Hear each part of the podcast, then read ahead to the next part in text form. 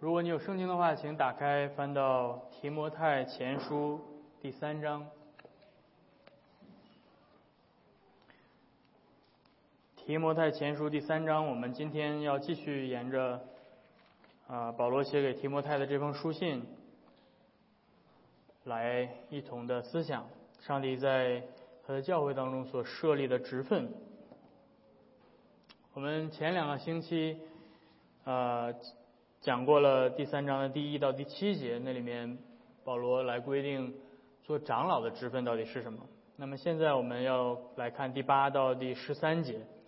这里面讲到的是做执事的职分，所以打开圣经之后，提摩太前书第三章第八到第十三节，做执事的也是如此，必须端庄，不一口两舌，不好喝酒，不贪不义之财，要存清洁的良心，固守真道的奥秘。这等人也要先受试验。若没有可责之处，然后叫他们做执事。女人也是如此，必须端庄，不说谗言，有节制，凡事忠心。执事只要做一个妇人的丈夫，好好管理儿女和自己的家，因为善做执事的，自己就得到美好的地步，并且在基督耶稣里的真道上大有胆量。我们今天就读神的话到这儿。那前两周我们讲到了教会里面的长老，啊，那么这一周我们要来讲教会里面的执事。还记得保罗写信给提摩太，告诉他说，除了你自己一个人宣讲上帝的圣道、执行圣礼之外，教会里面还需要有其他的领袖。那其中一个就是长老，作为治理牧养上帝百姓的领属灵的领袖。然后接下来教会里面还需要有执事，所以你会发现这是我们教会的章程当中规定的三个职分：牧师、长老、执事。那呃前两周我们讲到了长老，对吧？长老是教会的治理者，他们是教会的群羊的牧者。啊，如果你还不理解这我到底在说什么，回去听我之前讲过的这两讲啊。所以长老们牧养上帝的百姓，在属灵生命上看顾他们。那么今天我们要来看执事的工作。首先第上来第八节，保罗说做执事的也是如此。我们先来讲解一下做执事的职责和这个工作到底是什么。这些这个经文很明显的指出，在当时保罗还活着的时候，教会里面就有执事这个职分存在了。执事这个词，啊叫做 diakonos，翻译成英文就是 deacons 嗯。意思原来的就是直译过来的意思，指的就是服侍者，啊服呃服务员啊是仆人的这个意思。这个词的使用范围非常的广，就像我说服务员也没有错。今天呃在餐厅里面做服务员的，在古希腊里语言里面就是 diakonos，嗯就是这个意思。它可以指在一个很富有的人家里面的家用的奴隶，可以叫做 diakonos。啊，而且是特别负责照顾主人餐饮的部分的这些奴隶，特别被称为 diakonos。如果你可以记在你的呃这个笔记上，你回去可以看马可福音第九章第三十五节，那里面特别提到 diakonos 是在家里面照顾主人餐饮的奴隶。它可以指在君王身边的随从侍从啊，一些保护君王安全的这些人。保罗称在上掌权者是上帝的 diakonos，是上帝的仆人，是上帝的执事。保罗自称自己是上帝的 diakonos。一些在教会当中负责送信的这些信使、信差被称为叫 diakonos。所以这个词的定义你可以看到是非常呃复杂的，嗯，不是一个非常专注的一个概念，但是。当这个词被用于在教会里面担任一个职分的时候，这个职分也被称为 diakonos。这个职分所做的工作是非常具体的。在保罗在呃提摩太前书里面使用这个词的时候，不是泛指任何对上帝的服饰，而是专门指服饰担任一个教会的职职位。那么提到执事的工作，提到 diakonos 到底做什么？呃，在这段圣经当中，保罗没说，对吧？执事到底做啥？不知道，保罗没有具体说执事做的是什么。啊，在圣经当中，新约圣经当中最明显的一个地方，应该是在使徒行传的第六章。啊，如果你呃不熟悉这段经文，可以翻到翻到那边去看一下。使徒行传第六章讲的是什么呢？就是在使徒们五旬节来，圣灵被浇灌下来，使徒们开始传福音，然后许多人信主，然后他们就在耶路撒冷建立了教会。啊，但是教会当中有一些寡妇。啊，他们在食品的供给上有一些分歧，有一些寡妇是说希希腊语的，有一些寡妇是说希伯来语的，所以，啊，那使徒们在教在教会里面一开始，他们忙于传道的施工，他们没有时间去处理这个寡妇他们关于食品上的争争议的时候，他们说我们没有时间处理这些事情，怎么办？我们就选择七个人出来，有智慧的，有圣灵同在的。让他们来处理这个事情，啊，所以他们就选立了七位啊弟兄来专门帮助处理教会如何给寡妇分配粮食这件事情。嗯，在十十翻到《使徒行传》第六章，如果你有圣经的话，在第二节到第五节那里面，十二使徒就叫了众门徒来，对他们说：“我们撇下神的道。”去管理饭食原是不合宜的，所以弟兄们，当从你们中间选出七个有好名声、被圣灵充满、有智慧充足的人，我们就派他们去管理这事儿。但是至于我们，我们要专心以祈祷和传道为事。众人都喜悦这话啊，所以这是最明显的新约圣经当中告诉我们执事到底做的是什么。尽管在这段圣经当中。这七个人没有被称为 diakonos，但是他们确实是被使徒按立的，按手在他们身上的，所以这表明他们进入到了一个特殊的职分当中。委派他这个职分做什么呢？这个职分是去管理饭食。那这里面的“管理”这个词，我们就派他们管理这事。这里面这个词就是 diakonos 的动词的形式，diakone。去他让他们去 diakone 这个饮食，所以你可以看到这个是他们在参与执事的工作。因此从这里面我们可以简单的总结一下，圣经告诉我们执事的主要工作是什么呢？是负责照管会众的物质上的缺乏，物质生活，特别是那些贫穷是而且无依无靠的人。另外，我们看到使徒们在教会的事工上做出了这个区分。有一方面，有一些人，使徒们说他们需要负责服侍上帝的话，他们也是上帝的仆人，但是他们服侍的对象是上帝的话，他们需要在圣道方面来服侍。而另外一些人，他们在教会里面要来专心负责会众在物质生活上的服侍，他们同样也是在服侍人。服侍上帝，因此这告诉我们什么？这告诉我们在教会里面有这两个主要的部分，一个是圣道的服侍，一个是物质生活上的服侍。执事不是参与圣道的服侍，而是参与会众的物质生活的服侍；而牧师不是参与物质生活的服侍，而是参与圣道的服侍。所以你看到，这是啊，圣经给我们看到的这两个部分。但是这两者。不论是圣道的仆人以及长老，他们是属灵方面的，啊，执事是物质生活方面的，这两者都是在服侍基督，服侍基督的身体。在功能上，他们没有高低之分，他们有的只是区别，他们所侧重的方面不同，但是并不是说，好像服侍圣道的要比服侍物质生活的要更高一级，不是这个意思。嗯，所以可能你读《使徒行传》中文翻译的时候，会有一点言外之意的感觉，好像我们，对吧？我们是服侍圣道的，对吧？然后，所以我们不去，不是这个意思，而是说我们从我们是有限的人，我们的时间和精力是有限的，所以我们不可能面面俱到，我们必须要分工而而做合作。所以这就是为什么在新约圣经当中你会发现。这两种职分并列的出现在圣经当中，啊，比如说今天我们看到的提摩太前书，他先讲了长老在属灵上的带领者，对吧？然后又讲了执事。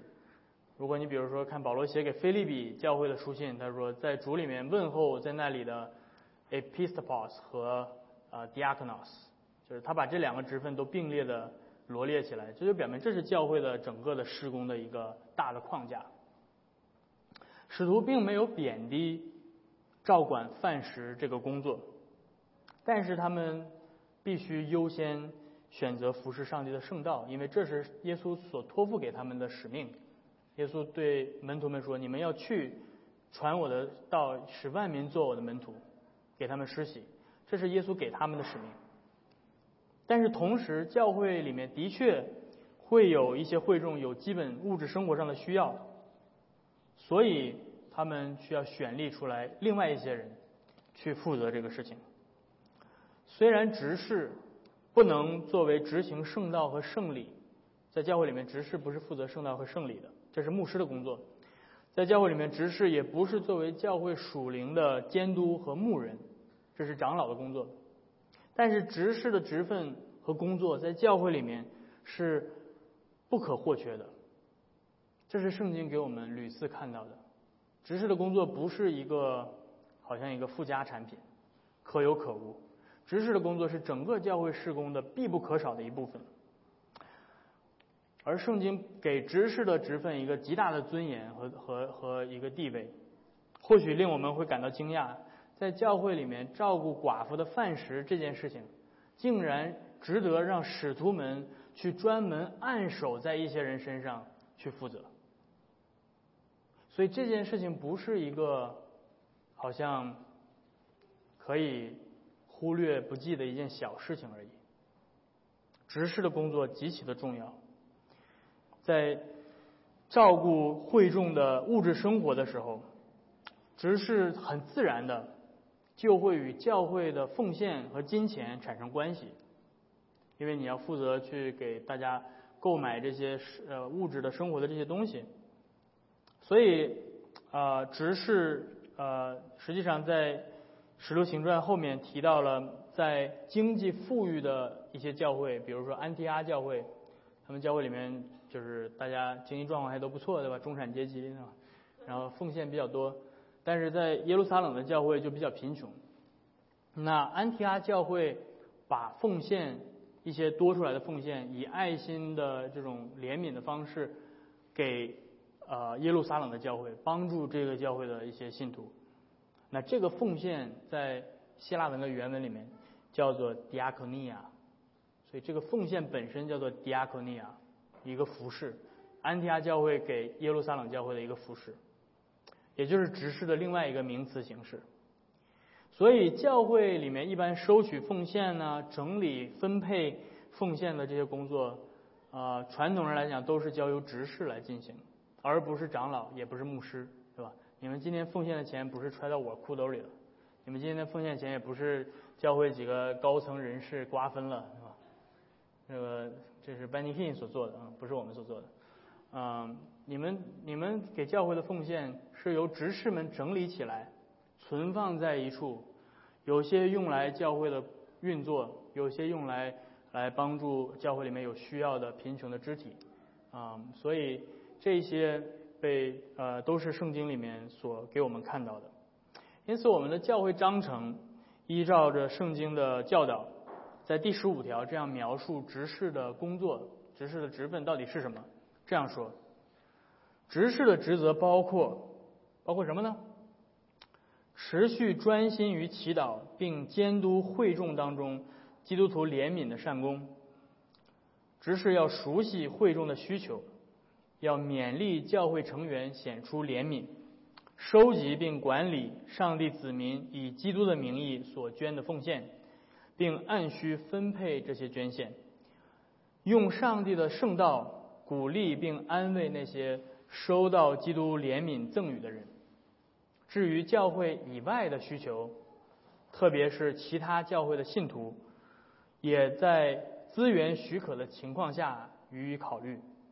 众执事应当每月照常规开会，来办理他们职份所做的工作，并且他们要把工作的情况汇报给牧长会。所以这是执事在我们的教会章程里面所规定的。所以你看到教会章程说什么？执事是干嘛的？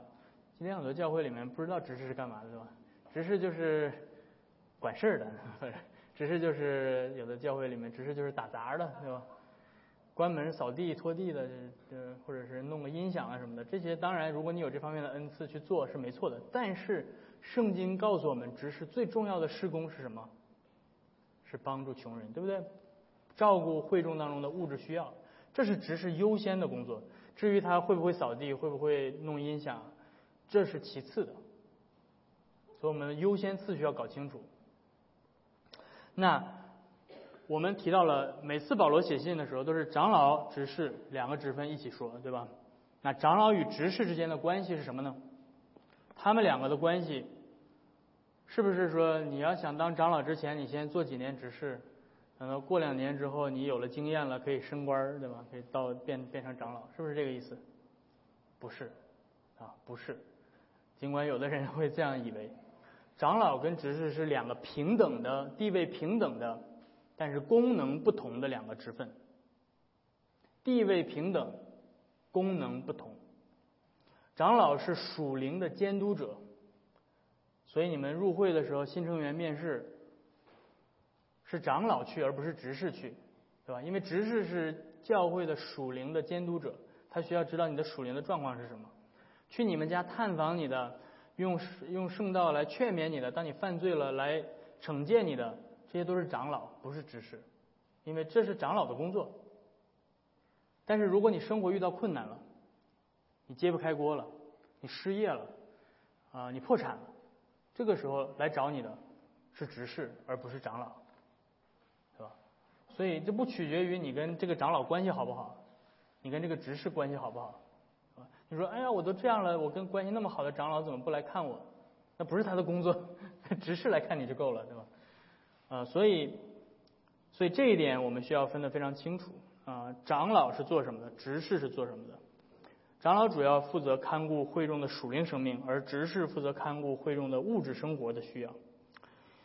呃，当然有一个人可能他同时具备既担任长老又担任执事的两方面的恩赐啊。有的人，有些人可能更倾向于做长老，有些人更倾向于做执事，嗯，但是可能有的人这两种职分、这两种能力和恩赐都具备，那么可能他会在一间教会的不同的时期、不同的需要，根据教会的具体的状况来去参与到不同的部分，是吧？比如说一个长老，但是他很有。这个怜悯关怀的这方面的恩赐，他可能体恤这些物质生活上软弱的人，那么他也可能在某一个固定的时期去担任执事，而一个执事可能他有分辨属灵的这些事情上的恩赐，那么可能他在教会的缺乏长老的时候，他可能就去担任长老的职分，这都是可，这都是发生的，这都是可能的，所以我们不要把这两种职分视为高低不同的等级。那。他讲了这么半天，这些事儿我说的都不在这段圣经里啊，但是我觉得有必要啊去跟大家陈陈述一下。那么现在我们要进入到呃这段圣经当中，因为保罗主要在这段圣经里面提到的是做执事的品质，做执事的资格到底是什么？第八节上来说，做执事的也是如此，必须端庄，不一口两舌，不好喝酒，不贪不义之财。保罗说：“做执事的也是如此，什么意思？做执事的跟做长老的要求是一样的。执事的品质、属灵的生命、成熟度，不应该比长老更逊色。就像长老必须无可指责，执事也必须端庄，受人尊敬，不轻浮。保罗用了三个负面的词来描述这种端正的品质。他说：什么是端正呢？”端庄就是不一口两舌，不好喝酒，不贪财。这和之前他说长老的是一样的，对吧？所以我们就不用再过多的重复这些，嗯，这些不怎么样、不怎么样、不怎么样的这些词，你要记住，都是讲什么？都是讲你要控制住自己。你要在面对一个错误的一个一个事情面前，你要悬崖勒马的这种能力，所以能控制住自己的舌头。有的人就是啊，一上来说这个舌头就管不住了，对吧？开始哇哇哇哇哇哇哇哇就开始背后说这个人这个人这个人怎么样？这个人这个人这个人怎么样？这就是没有能力控制住自己的舌头。不呃不好喝酒什么能够在酒面前勒住自己？这个酒啊太好了，太棒了啊！八二年的对吧？哎呀八二年的啊！一口就好几百啊，但是我能勒住自己，我就喝一口，第二口多了不喝，对吧？啊，然后不贪财，就是在金钱的欲望面前能够勒住自己，对吧？不一口两舌，不去八卦，不去随意的揭露他人的隐私，不去背后议论他人。这对于执事来说为什么这么重要呢？因为你要知道执事的工作的性质是什么。执事要干嘛？执事要去了解一个人生活窘迫的状况。可能他会了解很多这个人在生活上的一些隐私的问题，生活的细节、经济状况、家庭条件等等。这意味着，如果执事是一个背后喜欢八卦、喜欢去聊点别人家长里短的这这种这种，如果他有这样的一个不良的习习惯的话，那么他会对教会许多信徒造成非常大的伤害，当他过去了解了一下你家。啊，回头转过头跟别人说啊，你知道那谁谁那家，哎呦，那个穷的揭不开锅了，对吧？就是开始开始这样去论，开始这样去散播这些人的隐私的信息。你觉得这你觉得这样的人适合当执事吗？啊，什么也不能当，对吧？就是而且信就算是信徒，对吧？也要劝勉，不要不要在教会里面这个交头接耳，这个说说说这些背后的谗言。所以执事必须控制住自己的舌头。你要知道，你要你知道的事情，就是你知道就可以了，你不需要让其他的人知道。执事会需要知道的事情，就留在执事会议里，不需要带出会议。牧长会所讨论的问题，长老们所讨论的问题，就留在长老的会议里，不需要跟你的妻子，不需要跟你的家人，不需要跟你亲近的朋友去谈论这些事情，因为这是别人的隐私。所以不一口两舌，不好喝酒，不贪财，啊，这是两块验金石，一个是酒，一个是钱。那些倾那些倾向于放纵自己欲望的人，不适合管理上帝家中的财物，因为执事会处理大量的钱财，啊，所以他们必须拥有面对金钱而不受诱惑的品质。我记得我原来在 San Diego 的教会，那个美国教会。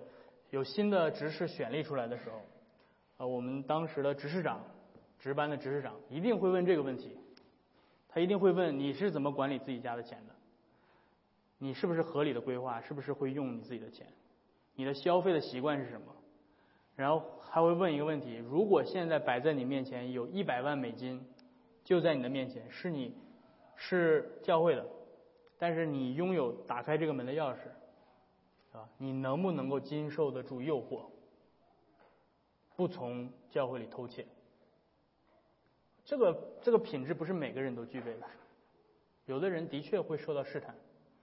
他说，如果你在这方面，如果你觉得你可能会受到试探的话，那么我们劝诫你，先不要做这个工作，先不要做这个工作，这是保护你，不是在不是在审判你，不是在贬低你。而是说，我们每个人都会受到不同的诱惑，对吧？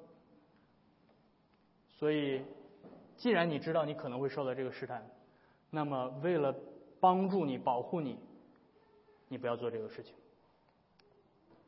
所以，这个是很重要的。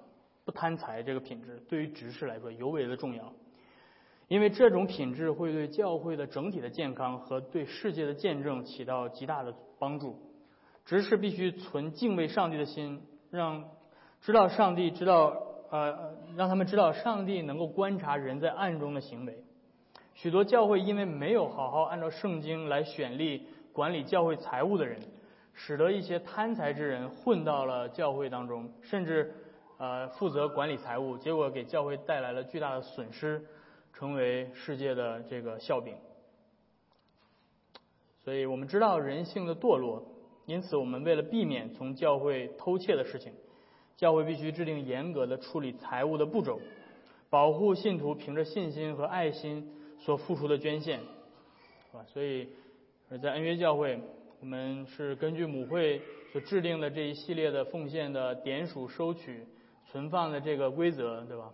不是说一个人呃来来来来弄，所以比如从整个奉献的收取过程、点数过程，到底谁在场、谁签字、谁去再次的重新的点数、谁去存放，然后这些钱到底谁能够有权利去使用，经过怎么样的一个程序，这些都是要非常谨慎，所以有执事团队进行有严格的问责制度来保障你们的奉献。能够被合理的使用。对于成员的奉献金额，长老和牧师们是不应该也不能知道的，啊，我你不应该告诉我你奉献多少钱，你也不应该告诉教会的长老你奉献多少钱，这对于教会的健康非常的重要，因为在属灵的事上去监督、去牧养的人。他们需要在头脑上保持一个绝对中立和清醒的心。他们不应该为一个人到底对奉教会奉献的金钱的数额的多少而影响了他们牧养上的判断。在属灵的牧养上可能会导致偏心。许多的教会没有这种合合乎圣经的执事的体系，结果就导致是牧师自己或者是。教会里的长老来负责处理财务，对吧？你可能会见过这样的教会，这个教会的钱最终就是牧师来管。那这会怎么样呢？首先，这个牧师如果是真的要负责这个事儿的话，他估计没有太多的时间去管别的事情。呃，另外一个是，他对于教会成员的属灵上的牧养将会是一塌糊涂的，因为他一定会被这些事情所左右。当他去为了不去得罪那些奉献多的这些富人，他哪怕是看到了他们生命当中有一些罪恶是需要去处理的，是需要去劝诫的，但是因为他知道哦，这个人是吧，每个月都拿着好几千、好几万的大支票过来，哎呀，我这么一说，他是不是就跑了，对吧？我这么一说，他是不是就生气了？是不是就不给教会捐捐？所以他一定会影响他的牧养的。而反过来，可能。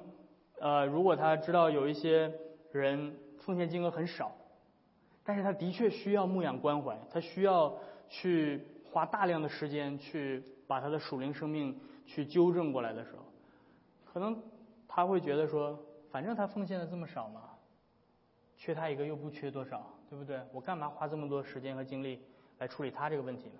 所以你会看到，这就是为什么教会圣经告诉我们。处理圣道的施工的，你们就专心的处理圣道的施工，属灵的牧养，其他的事情交给另外一些人去做。这是教会健康运作的一个非常重要的一个原则，就是属灵的事跟钱财的事要分开处理。执事，因此对于教会重不重要？非常的重要。只是这种外在的端正和自守的品质，源自于内在生命被福音更新。因此第九节说，他们要存清洁的良心，固守真道的奥秘。那些失去良心的假教师，他们已经放弃了原来基督真道的奥秘，因此他们无法去持守。但是属神的执事们，应当继续的小心谨慎的持守自己清洁的良心。啊，良心这个词是一个很重要的词，在教牧书信里面经常的出现。你会你你会觉得，呃，在在保罗早期的书信里面和他晚期的书信里面会有一些词汇上的一些差差异。早期的时候，保罗特别强调信心，加拉太书、罗马书这里面都会强调信心，但是到保罗的晚期的书信当中，他特别强调良心这个词。因为他知道说，你说你光说你有信心那是不够的。如果你这个人看起来良心丧尽，你说说你有信心，对你来说没有任何意义。所以他很强调良心这个词。良心是上帝创造在人内心当中的一种内在的功能。良心是与上帝在宇宙当中创造这个自然律一起工作的。良心的工作是使人驱善避恶，为自己的行为做出正确的决定，对自己的内心进行判断、审判、控告或者申诉。保罗在教牧书信里面常常把信心跟良心并列在一起使用，这是为了防止反律主义的出现。你会发现很很很有意思的，保罗就是我刚才说的，保罗前期特别强调因信称义，但到后期保罗开始很注重这个防止反律的出现，防止这个要要特别强调圣洁的生活、敬虔的生活，跟那个呃这个。路德很像，路德早期全部都是因信称义，就是福音到底什么搞得一定要非常清晰。但是路德到晚期的时候，他非常的谨慎去处理反律主义的问题。有些人会拿着福音当做是犯罪的借口，所以保罗在这里面非常强调信心要加上良心。当然，我们不是靠着我们自己良心有多清洁得救，但是这良心的清洁反映了我们得救的事实。保罗说：“呃，这个执事的良心必须是清洁的。这里面的清洁是一个被动语态，指的是被洁净的意思。也就是说，这个良心是被耶稣的宝血洗净的。与被洁净的良心相反的是，后面保罗提到那些假教师们，他们的良心是被铁烙过的啊，就是像在那个热的铁板上，就是完全就。”就熟了，对吧？就没有没有什么用了。嗯，所以被洁净的良心有几层意思？一层意思指的是良心对某人自己的控告的这种动作的消除，就这良心，你的良心不再控告你是有罪的了。也就是说，当基督的意义被归算给给我们的时候，我们的良心不再被捆绑，而得以释放，良心不再控告我们是有罪的，而是我们是被上帝称义的人。这是第一层含义。第二层含义，良心被洁净，是指良心恢复正常的功能。这种良心摆脱罪的捆绑，可以使良心恢复正常的功能。罪人的良心是运转不良的，他自己做了错事儿，自己犯了罪，抵挡了上帝，他自己不会控告自己的，他自己还觉得自己挺聪明，对吧？但是信徒的良心恢复正常之后，当他去犯罪的时候，他会谴责自己。他会认识到自己错了，所以这是良心被洁净有这样几层的意思。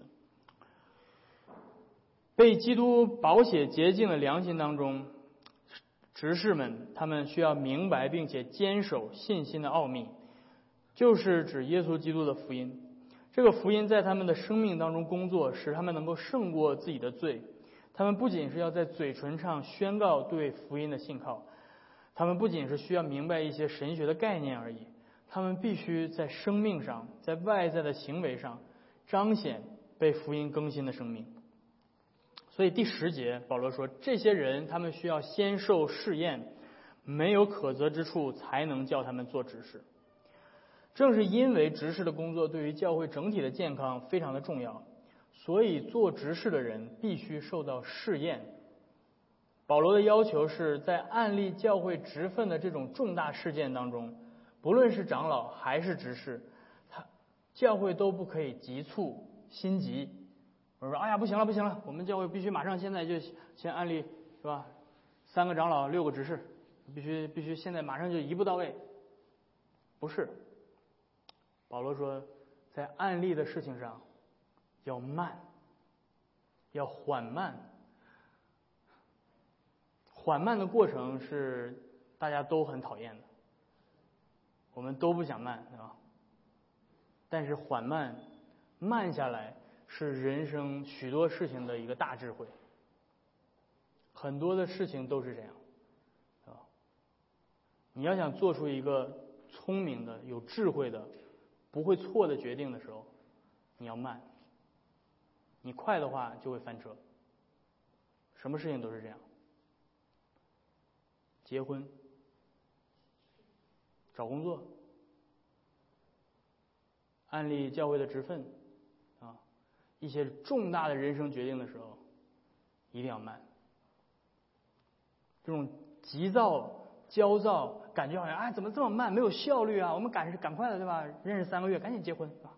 要马上结婚，现在我就嫁给他啊，没有他我不行了，要慢下来，要慢下来，这是一生当中的最重要的一个决定。你不愿意轻轻轻而轻这么草率的去去去去做出这样的决定。因为什么要保罗要慢下来？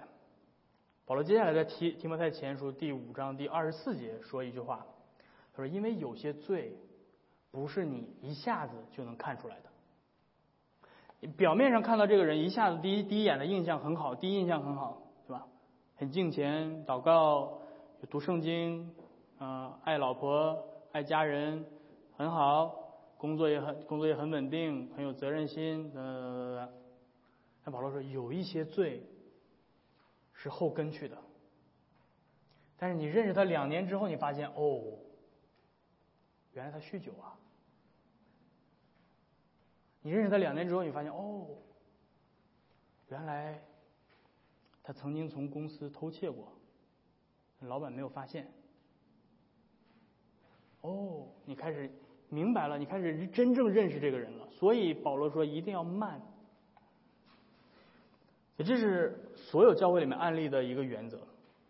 我记得我在读神学院之前，我我来到教会，我说我想读神学院，教会说好，可以，我们支持你，先来这里敬拜吧，先来参加主日的敬拜，先从这儿开始，先从做一个基督徒开始。我在那间教会一做做了三年，一句没跟我提 关于我读神学的事情，就是要这样。慢下来，考察你，到底你是一个什么样的人？三年之后，教会长老主动过来跟我谈，你现在还想去读神学吗？我说我还想。好，我们坐下来谈一谈。三年的时间，然后等到我神学院快毕业的时候，我来到 Anaheim，我说我说我们要做一个中文的职堂的工作。好，这个方案很好，慢下来。我在 CRF 待了两年，没有安利我，直到两年之后，教会考察你的确是要做这个工作的，你的确能够胜任上帝给你的呼召。好，我们安利你，不是神学院一毕业啊，一毕业就是就了不起了，神学院毕业放牛的多了，神学院毕业的还还有还还有在餐馆打工的呢，是吧？神学院毕业不代表任何的事情，教会有这个责任。不是神学院有这个责任去分辨你的护照到底是什么，所以如果一个人很心急，很快刚信主啊，两三个月信主没多久啊，也没读过什么神学，也没有任何生生活的检验，直直接几个月半年就直接案例快速的案例成为长老，成为执事，成为甚至成为牧师，你觉得这个教会会有什么会会会遭受什么？这个教会。绝对会有问题，所以这种试验包括一些圣经提到的资格的查考，要查考他的身份的背景，他的名声声誉如何，他是否是一个生活有节制的人，他是否不贪酒，他是否对金钱有呃足够的控制力，他对福音的教义到底明白多少，他的婚姻、他的儿女、他的家庭是什么样的。对于执事来说，最重要考察的是从他个人和家庭的生活当中，你是否能够看出来这个人是有一个甘愿做仆人的心智，这是很重要的。跟长老考察的不太一样，当然都都很像，对吧？长老你要看他到底能不能管理自己的家，他做做执事你要看他能不能有一个甘愿服侍的这样的心，做一些很看起来其他人不会愿意做的事情，他是否会舍己？他是否能够把自己的一些益处、一些想法放弃掉，为了他人的益处，为了他自己的妻子，为了孩子，为了整个家庭去放弃掉一些事情？还是他是不断的要别人去服侍他自己？他是否是一个有同情心的、能够共情的人？他是否是一个慷慨的人？还是他是否是面对穷人的时候，他能够产生这种怜悯之心？因为教会当中有许多真实需要、有有真实需要的人，你要知道他们是很难以启齿的，他们是不想说的，他们是不愿意被别人视为是穷人，他们有自尊，他们有这种很难以服下来的这样的这样的一种状态，所以但是生活有的时候给他们沉重的打击的时候，他们不得不去这样做的时候，如果执事是一个趾高气扬的人，你怎么把你的生活搞成这个样子？那你想想，他会带给信徒多么大的痛苦？所以，执事所考察的品质是非常细致的，他需要有一个温柔的心，需要有一个能够怜悯人的心，但是同时，他不是这种，对吧？碰到什么人要钱都随便给的，是吧？嗯，街边一排十个要饭的，一人给一百，是吧？他不能是这种人，他必须是有智慧的人，他必须知道有分辨力，他能够知道自己的善心和怜悯之心不会被其他人利用，啊，他能够管理好自己的财务，合理的规划，啊，所以你想想这个这个东西一说起来，这个太有智慧了，对吧？教会里面的选立的职分。是非常复杂的一个过程，但是圣经短短的几节经文，但是背后所包含的是非常呃重要的内容。然后接下来十一节他提到了，你不仅要看他怎么样，你要看他妻子怎么样。第十一节说妻子啊，这里面中文翻译成女执事，对吧？这是一个错误的翻译。这里面原文是女人，指的是什么？指的是执事的妻子。所以接下来的第二节说，他只能做一个妇人的丈夫，执事只能做一个妇人的丈夫。然后，所以这里面说的是他的妻子应该是什么样的？在讨论了执事个人的品质之外，保罗转向了他的家庭成员。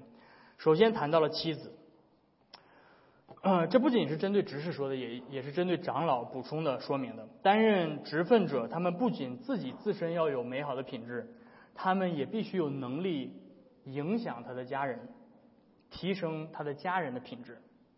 在这里面，保罗提到了妻子需要具有的四个品质：第一，他们必须要像他们的丈夫一样端庄端正。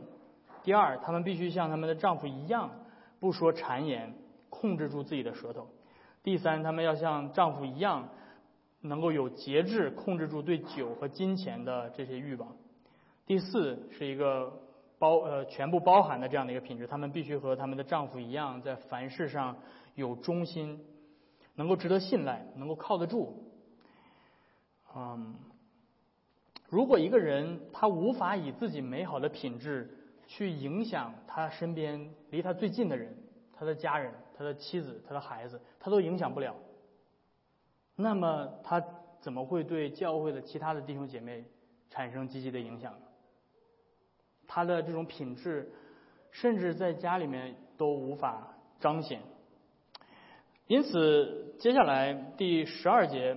啊，保罗接下来就说，执事需要做一个妇人的丈夫，好好管理儿女和自己的家。保罗的话，这个这都都是重复跟长老说的，是一样的。说是说你在服侍教会之前，先要建立一个优先次序，优先次序。在服侍教会以前，先服侍好自己的家。我们不能够把家人丢到一边，好像我们去服侍上帝。这是假冒伪善，我们必须先把上帝交给我们的家庭服侍好，然后才能够有可能去服侍好教会。最后第十三节，保罗说：“因为做执事的自己得到了美好的地步，在基督耶稣的真道上大有胆量。”在列举了担任执事的品质之后，保罗最后用这句话来鼓励那些担任执事的人。这也呼应了他前面鼓励担任长老的人，是吧？他说：“你们是羡慕善功，但是这里面他说你们会进入到美好的地步，能够大有胆量。执事的职分和工作绝非小事，执事们正在帮助教会的牧师和长老们一同的建造基督的教会。执事们所做的工作看似是平凡的，是卑贱的，但是却能够为教会带来极大的益处。”为会众带来积极的影响，促进教会在世人面前美好的见证。因为当执事的工作在教会里面有效的运作起来的时候，世世界世人看到教会看到的是什么？看到的是一群能够彼此怜悯、彼此帮助、彼此关怀的这样一群人，看到的教会是一群愿意付出、牺牲自己、慷慨的去帮助那些弱势的群体的地方。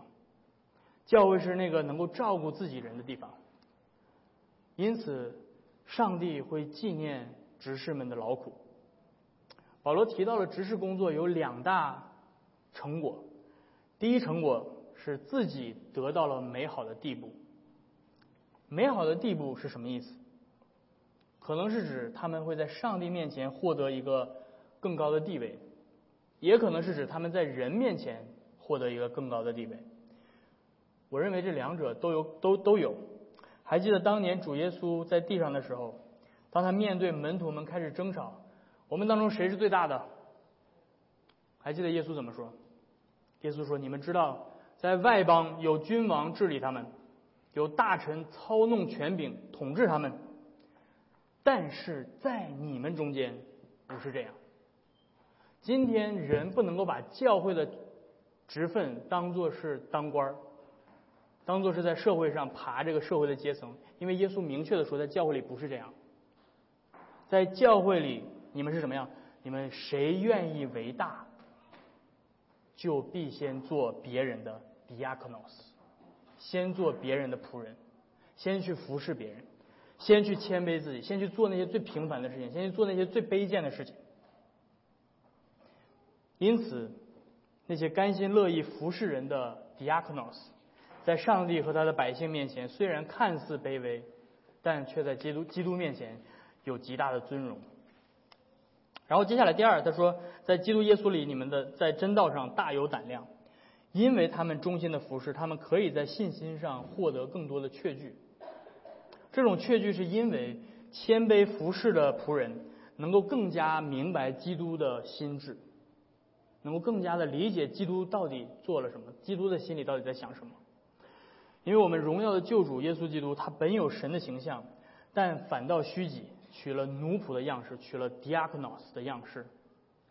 所以执事们。虽然和其他的教会里的弟兄姐妹们都是上帝的平等的后嗣，但是他们是在弟兄姐妹当中甘愿虚己的那些人，像耶稣一样，甘愿把自己谦卑下来，服侍其他的人，因为他们记得耶稣曾经亲自说的话：“人子来不是要受人的服侍，而是要服侍人。” ”diakone，我来是要 diakone 你们。并且舍命做多人的暑假，因此基督是我们真正的执事，弟兄姐妹们，他是我们真正的大仆人，他用他自己的生命在十字架上为我们献上了最完美的服饰，他背负我们一切的罪，平息了上帝对我们一切的愤怒，他用复活的大能带给我们永生的盼望，因此教会里的执事们所做的工作，正是耶稣基督亲自借着他们的手在服侍我们，因此愿。我们以感恩的心来领受基督借着教会所赐给我们的服饰，并且为教会继续的祈求，愿上帝亲自差遣那些有基督仆人心智的这些人来担任教会的执事，把一切的荣耀都归给他。阿门。天父，我们来到你的面前，我们感谢你啊，借着保罗的教导，能够叫我们的思想你在教会里所设立的执事的这个光荣的职分。我们祈求你继续的看顾恩约教会，能够在我们中间，能够兴起这些甘愿服侍、谦卑，呃，能够做那些卑贱工作的弟兄弟兄们，能够叫你自己的教会成为真正啊看顾人的地方，能够成为一个真正呃关怀怜悯的地方，啊，叫你自己的百姓能够借着执事们的工作，能够呃得到益处，不仅是经济上、物质生活上能够得以。啊，得到援助，更是能够叫他们的信心更加的巩固，叫他们借着执事们的援助的工作，能够看到你自己对他们的看顾。我们祈求你继续的与我们同在啊！我们这样的祷告祈求是奉靠耶稣基督的名，阿门。